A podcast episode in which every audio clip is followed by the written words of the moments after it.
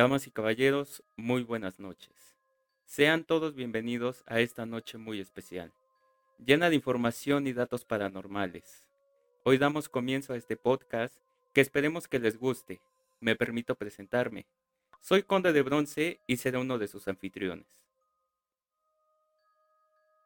Les presentaré también a mi colega, quien me acompañará en cada episodio con ustedes, Mepolmene. Hola, mucho gusto, sean bienvenidos todos, soy Melpomene, así como esta leyenda griega, ¿no?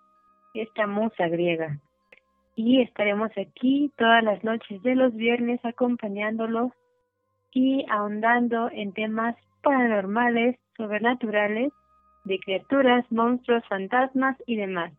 De, de nueva cuenta, sean bienvenidos. Y bueno, se preguntarán de qué trata esto, qué. En este podcast, además de lo que ya nos mencionaron anteriormente, nos vamos a adentrar en la investigación de todo lo paranormal. Trataremos de dar nuestra opinión desde un punto de vista teórico y vivencial.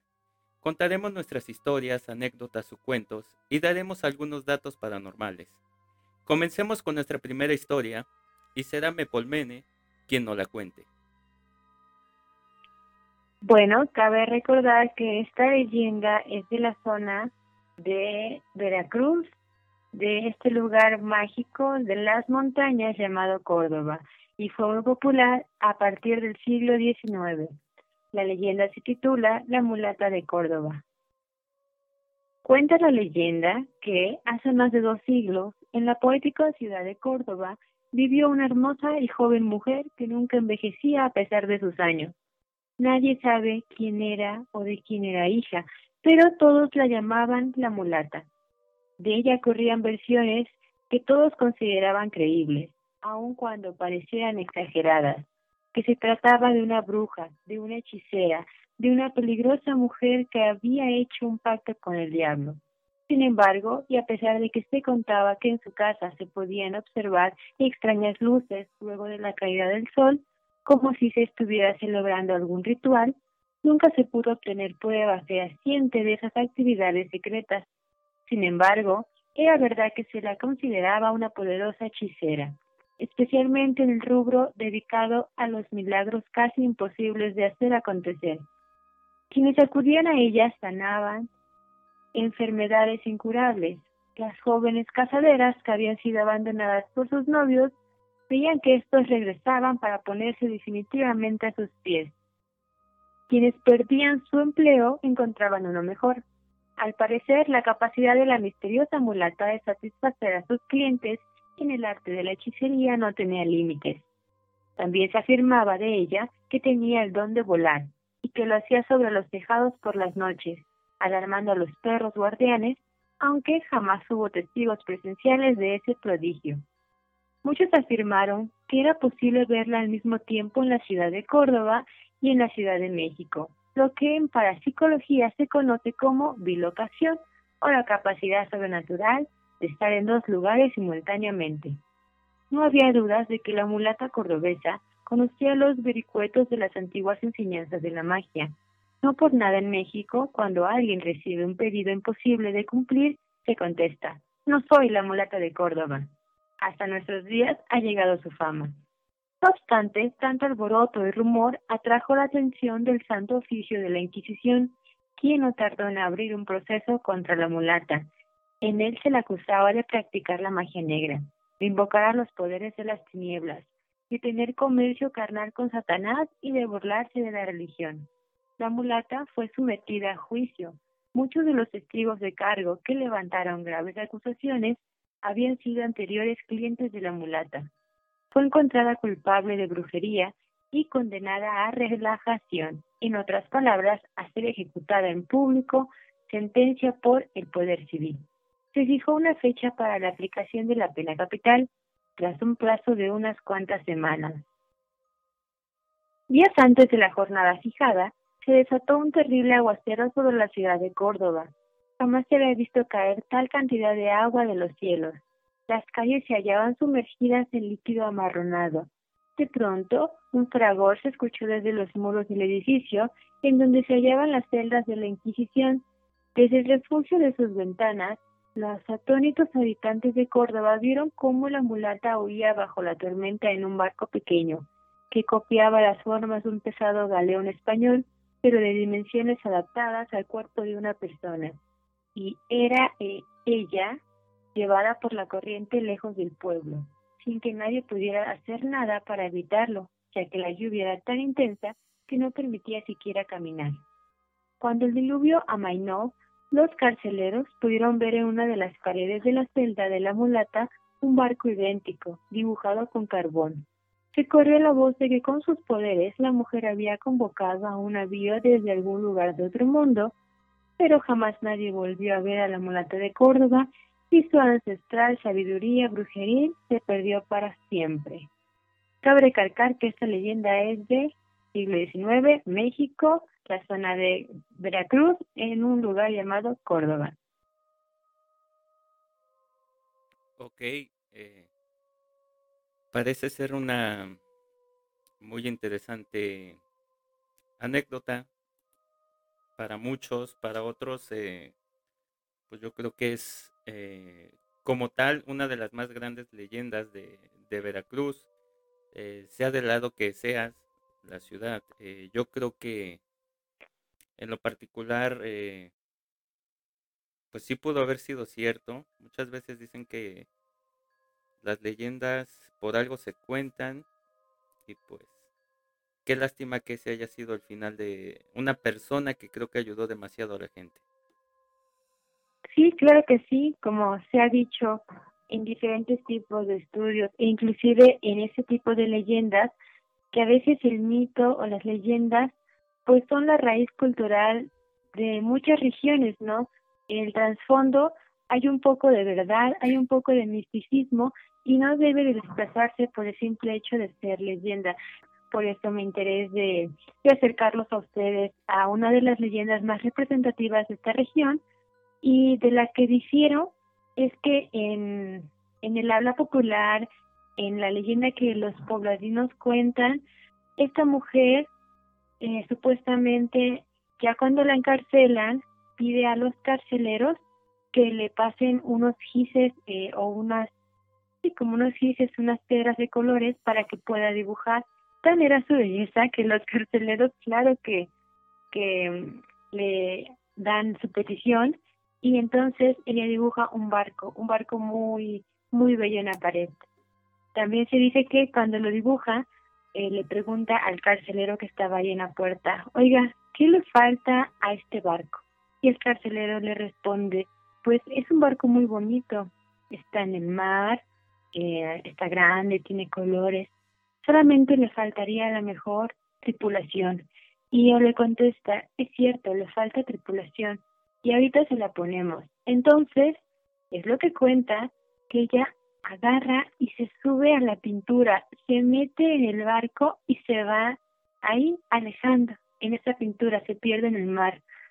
Ese carcelero, cuando le narra a sus demás compañeros lo que había pues visto, eh, nadie le creía y todos preguntaban, ¿dónde está la mulata? ¿Dónde está? Y entonces, eh, personas de afuera, como lo que acabo de narrar, dicen que la que la vieron, ¿no? Que la vieron salirse ahí por los caudales de esas aguas torrenciales que para quien ha visitado Córdoba hay unas pendientes que bajan desde el, el digamos el parque central de la ciudad hacia hacia otras colonias más más abajo. Entonces sí, o las leyendas o los mitos no son totalmente falsas, ¿no? Porque dentro de esta de estas narraciones siempre hay una verdad profunda de la cultura y es lo que tenemos que tener en cuenta al escuchar cualquier otro tipo de relato de los cuales pues este podcast estará eh, siempre dispuestos a narrarles, ¿no? Y sí, Conde, como tú decías, tienes mucha razón por esa parte. Ahora, eh, bueno, comenzaremos con otra sección. Sí, como decía yo, fue algo, es algo muy interesante y pues, ¿qué les parece si ahora nos vamos con un pequeño dato paranormal que hemos encontrado y pues, me Mepolmene, ¿qué nos quieres comentar? Bueno, para la mayoría de personas, la hora de dormir suele ser el momento más esperado del día. pues es donde nuestro descanso es el mejor premio a la labor que tuvimos después de nuestra jornada. Pero cuando dormimos, nuestros sueños no siempre son como lo esperamos. Esto a veces se convierten en pesadillas, que logran atormentarnos y meternos un gran susto. Es por ello que debemos tratar de recordar para interpretarlos. Sí, es cierto. Eh, la mayoría de la gente, eh, y me puedo incluir, eh, siempre hemos sido muy temerosos de, de todo esto que es la interpretación de los sueños. porque A lo largo de, de, muchas épocas se ha dicho que en los sueños hay premoniciones, ha, ha habido gente muy importante a lo largo de la historia que gracias a un sueño han conquistado países, hecho cosas interesantes. No recuerdo el nombre de un científico, pero hubo un científico que una vez soñó que eh, si juntaba tal y tal cosa podía hacer esto y, lo hizo y afortunadamente eh, su descubrimiento salvó muchas vidas. Pero pues eh, también creo que existe el otro punto de que la gente muchas veces por ese miedo de que a lo mejor no sea algo bueno, sea algo malo, pues evita recordar o hacerse recordar esos sueños. Prefiere decir, fue solo una pesadilla, no pasa nada y listo.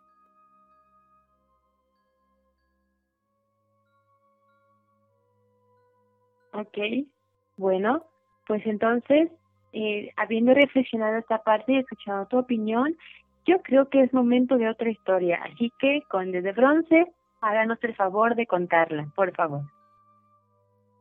La mujer de negro. Cuentan que hace algunos años, allá por 1951, empezó a aparecer una mujer vestida completamente de negro, en la carretera entre Pachuca y Real del Monte. Las personas que me lo contaron son de intachable conducta y muy conocidos en los medios comerciales y sociales de este rincón minero y casi todos coinciden en sus relatos, salvo algunas pequeñas diferencias. Como casi todas las apariciones, no tienen una hora o día preciso para hacerse presente a los humanos, y así sucedió con esta dama.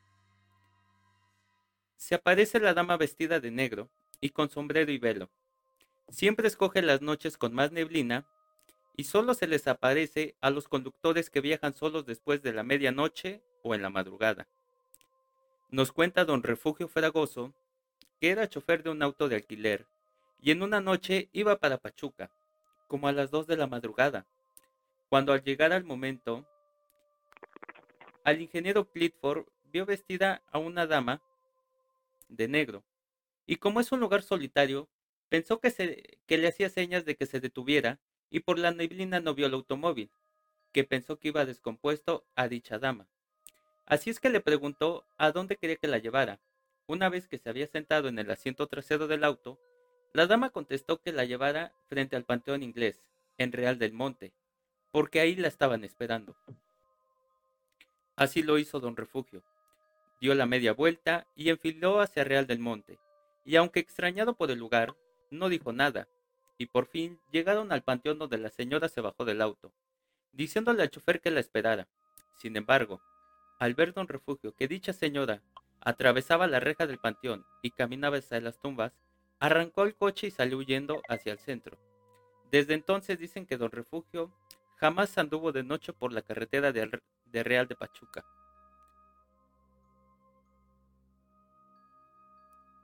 Desde esa ocasión, don Refugio prefiere viajar acompañado, acompañado de su esposa María Guadalupe, y así como estas, y otras, hay muchas narraciones de personas que se les ha hecho presente la dama de negro. Y si algún día te la encuentras en persona, súbela a tu auto y pregúntale el porqué de su presencia. A lo mejor tú sí la puedes ayudar, o quién sabe, si tú eres la persona que ella busca. Wow, vaya, qué escalofriante subir a, esa dama a tu coche. No, la verdad yo yo no lo haría. Disculpen, pero Sí, sí, está muy interesante. Y es muy común ver aquí en México en las carreteras esos, pues como espíritus ambulantes, ¿no? Que muchos le atribuyen su existencia a que son personas que mueren de formas a veces pues catastróficas, como podría ser un accidente de, de auto, de coche, y pues siguen ahí rondando, ¿no? Porque dicen que hay algo que tienen que hacer o que no pudieron completar. Eh, no sé, es una historia que sí, sí me deja con, con los pelos de punta y pues yo no sé, Conde, pero yo no la subiría a mi coche. Hace muchos años eh, eh, me tocó a mí precisamente una persona que me contó esta historia y, y me decía, es que eh, en, mi, ciudad, en mi pueblo, nos ha pasado. Él, era taxista y, él comentaba que, o sea, le había pasado y que era, muchas veces era de que en las noches no sabían si trabajar o no porque pues se les, se les podía aparecer esta dama o esta mujer de negro y pues eh, yo creo que en lo personal yo sí la subiría, pero sí estaría yo en todo momento con el miedo de que pues se me fuera eh, convertir en un espectro muy maligno o algo por el estilo. Sí, sí, claro, yo también he conocido personas, incluyendo de este ramo de taxistas o conductores de autobuses de líneas comerciales, y es muy común que te platiquen, ¿no? Que a ciertas horas, en ciertos tramos de ciertas autopistas, se pueden ver desde niños caminando, mujeres de blanco o pues personas que van corriendo, se atraviesan eh, mientras uno pasa en la carretera y digamos que hasta cierto punto se hacen o se acostumbran ya ver ese tipo de cosas, pero a mí creo que en mi experiencia personal solamente una vez, quizá cuando viajaba por la carretera de de este de Oaxaca, Veracruz, Oaxaca más o menos, sí sí pude percatarme de pues de que había una persona ahí contra la carretera que pues evidentemente a las 3 de la mañana y en un lugar tan, pues, tan, digamos, lejos de alguna civilización o pueblo cercano, sí, sí, sí, uno siente esa presencia, esos, esos escalofríos, ¿no? Muy, muy particulares al, pues, al encontrarse, al toparse, algo así. Pero pues sí, no, no pasó nada más allá que un susto y pues recordar, ¿no? Esas historias siempre de, de los espíritus de, pues de los ambulantes. Y bueno, ahora, ¿qué sigue con de, de bronce? Pues ahora les compartiremos un análisis que hemos hecho del siguiente artículo que se llama Influencia de los mitos en la sociedad y su importancia en las creencias. Mepolmene, ¿quieres comenzar? Bueno, pues Mm, yo creo que estos mitos y ritos modernos, eh, así como nosotros tenemos pues muchas experiencias como estamos contando, también se han hecho análisis sobre este tipo de pues acontecimientos, fenómenos que son muy comunes, muy comunes al menos para nosotros como pues sociedad mexicana, pero también en el resto de países, ¿no? Conocemos eh, leyendas, cuentos de, de Colombia que compartimos una especie de pues de origen cultural por esta por esta colonización, así como de Estados Unidos, de Francia, Europa, que pues quizás ellos tengan otro tipo de experiencias, pero no no deja de haber ese tipo de presencias, eh, pues a veces eh, sobrenaturales que se vuelven leyendas, ¿no? Leyendas pueden ser coloniales, leyendas antiguas, leyendas urbanas. Entonces, la importancia de los mitos en la sociedad es, el trasfondo es esto, ¿no? Es su cultura expresada en los temores, en, no sé, en las, en las creencias, en los miedos de una cultura en específica, ¿no?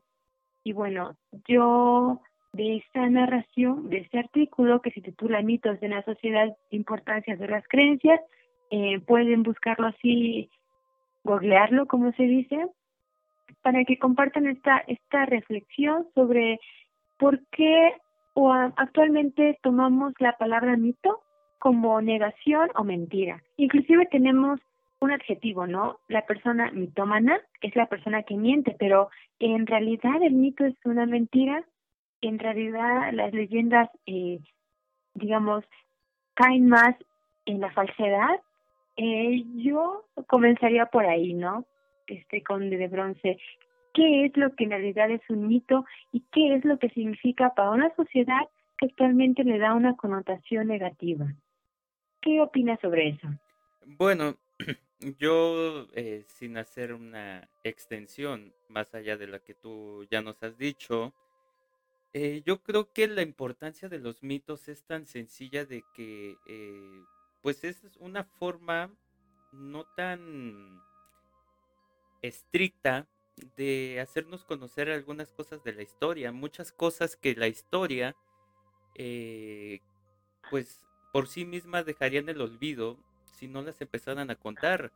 Yo recuerdo que este, en, en mi pueblo decía que los mitos de los viejitos son historias reales. Entonces, eh, pues yo me siento afortunado de que esto exista y pues ojalá nunca mueran.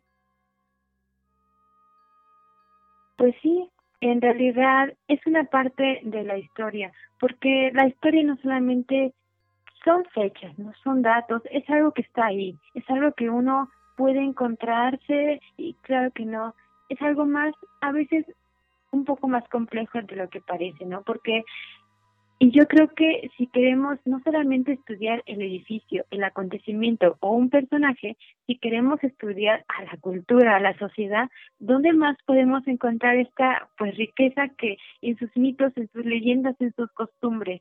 No es por algo que México sea pues de los países que más conservan ese tipo de de pues visiones eh, culturales a través de estos mitos. A mí en lo personal me fascinan las leyendas de la cosmogonía prehispánica, ¿no? De Mesoamérica, de, de los mayas, de los aztecas, de, de todas estas culturas antecedentes o que antecedieron a pues una colonización y podemos encontrar esa transformación de algunos personajes, algunos monstruos, como podría ser, eh, por ejemplo, el de la Llorona, ¿no? Que se tiene registro desde pues anterior a los españoles y que ha seguido perpetuando en nuestro imaginario, pues, de leyendas, ¿no? En nuestro imaginario místico. Entonces, esa forma de narración del mito, este desplazamiento eh, que nos llega hasta la actualidad, a veces tiene un origen a veces muy muy antiguo, ¿no? Más de lo que uno uno puede creer. Y nada más, la Llorona sería un ejemplo. Existen otros como pues el charro, el charro negro o el silbido del diablo, o pues infinidades. Yo creo que todo el mundo conoce algo. Pero bueno, se, seguiremos eh, buscando ahí entre diferentes estados, diferentes leyendas, eh, para que ustedes puedan hacer esa comparación de lo que son los mitos, como ustedes lo conocen, si es que son originarios de estos lugares, y a través de nuestras redes sociales, que estamos en Instagram, Facebook, en YouTube, puedan hacernos llegar sus diferentes comentarios. Si es cierto que así se cuentan, ustedes conocen tal vez eh, otras, pues, otras formas de haberlo contado, otras cositas que tal vez, eh, no sé, se desplazaron en ciertos lugares, se, se conoce de diferente forma, pueden hacerlo llegar ahí. Y bueno, eh, Conde, ¿qué sería lo que sigue de esto? Pues entrando ya a la recta final de este primer episodio, eh, pues permítanme narrarle un pequeño cuento de terror muy típico de lo que es el área metropolitana del centro del país, que es la isla de las muñecas. Oh, claro que sí, ya hemos escuchado y visto por la tele, pero adelante, puedes continuar. Parece un escenario sacado de una película, pero es real. Existe una isla ubicada en el centro del sur de la Ciudad de México, en el que reinan miles de muñecas antiguas, abandonadas a modo de ofrenda. Algunas de sus cabezas se exhiben clavadas en estacas, mientras que otras permanecen colgadas en los árboles. La historia se remonta a 1950, cuando el propietario del terreno, Julián Santana, empezó a colgar muñecas como protección contra los malos espíritus. Santana creía que había sido maldito. Tiempo atrás había encontrado el cuerpo de una joven que había fallecido ahogada a orillas de los terrenos del hombre. Empezó a convertirse en protagonista de episodios paranormales. Oía voces, pasos y el llanto de una mujer, por lo que decidió colgar muñecas por toda la isla para ahuyentar el alma de la chica. Su obsesión llegó hasta tal punto que pasaba horas buscando muñecas en la basura y en los canales. Santana falleció en 2001, cuando se encontraba a orillas del río, justo después de comentarle a su sobrino que una sirena quería llevárselo. Ahora el lugar se ha convertido en un sitio turístico y las autoridades de la región plantean crear un museo para poder conservar todas aquellas muñecas. Vaya, yo no sabía la forma en que Santana había fallecido. Sí, sí, es algo. De hecho, esta es uno de los temas que más he visto últimamente porque, pues, viene siendo hasta un atractivo turístico, ¿no? Ir a, ir a Xochimilco y te llevan aquí a la isla de las muñecas y te comienzan a contar y, y ver todas estas, pues, estos juguetes alrededor, algunos más desgastados, porque es de la década de 1950, díganme cómo, cómo no nos van a causar miedo, pero esta última parte sí la desconocía, ¿no? Sobre la muerte al costado del río y con este sobreaviso de que una sirena se lo quería llevar. Vaya, me parece más escalofriante. Algún día tendremos que ir de aquí para ver si, si es cierto, ¿no? Para ver qué sentimos.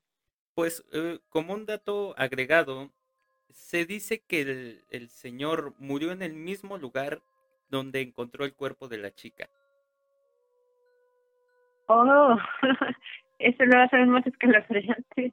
Sí, se, se, pues dice que, que, en el mismo lugar donde encontró el cuerpo de la chica, el, el señor falleció y pues sí, eh, yo con todo gusto, con un poco de miedo, pero con más eh, interés de saber eh, qué es estar en un lugar así, eh, yo con todo gusto voy. de hecho, creo que en algún momento, si entran ustedes a YouTube y lo ponen así, Islas de las Muñecas, ha habido otros grupos sobre estudios eh, paranormales que inclusive han llevado pues eh, expertos, eh, chamanes o personas que tienen estos especie de dones para que nos cuenten cómo se siente, qué es lo que ven, si logran grabar algo, alguna frecuencia extraña. Y yo que recuerde si ha habido material sobre eso. Así que les invito a que si están interesados, lo busquen así y seguramente les aparecerán pues el tipo de estudios o de análisis eh, sobre este lugar. Pero muy interesante esta narración. Y bueno, es así como llegamos al final de este episodio. Ha sido un gusto para nosotros compartir con ustedes esta noche. Y pues, Mev, ¿algo que gustes decir? Pues muchas gracias por estar aquí en nuestro primer episodio. Quizás a lo mejor eh, podemos ir mejorando con el tiempo y ustedes se darán cuenta de esto, pero agradecemos mucho que nos escuchen, también que nos hagan sus comentarios, se los reitero, por nuestras redes sociales y bueno, tengan dulces sueños y espero que no tengan pesadillas.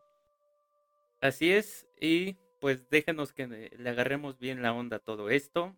Por lo mientras nos pueden escuchar tanto en YouTube, Spotify, Google Podcast, Apple Podcast y las principales plataformas para estos streamings. Nos escuchamos en el próximo viernes a la misma hora y que tengan una muy buena noche.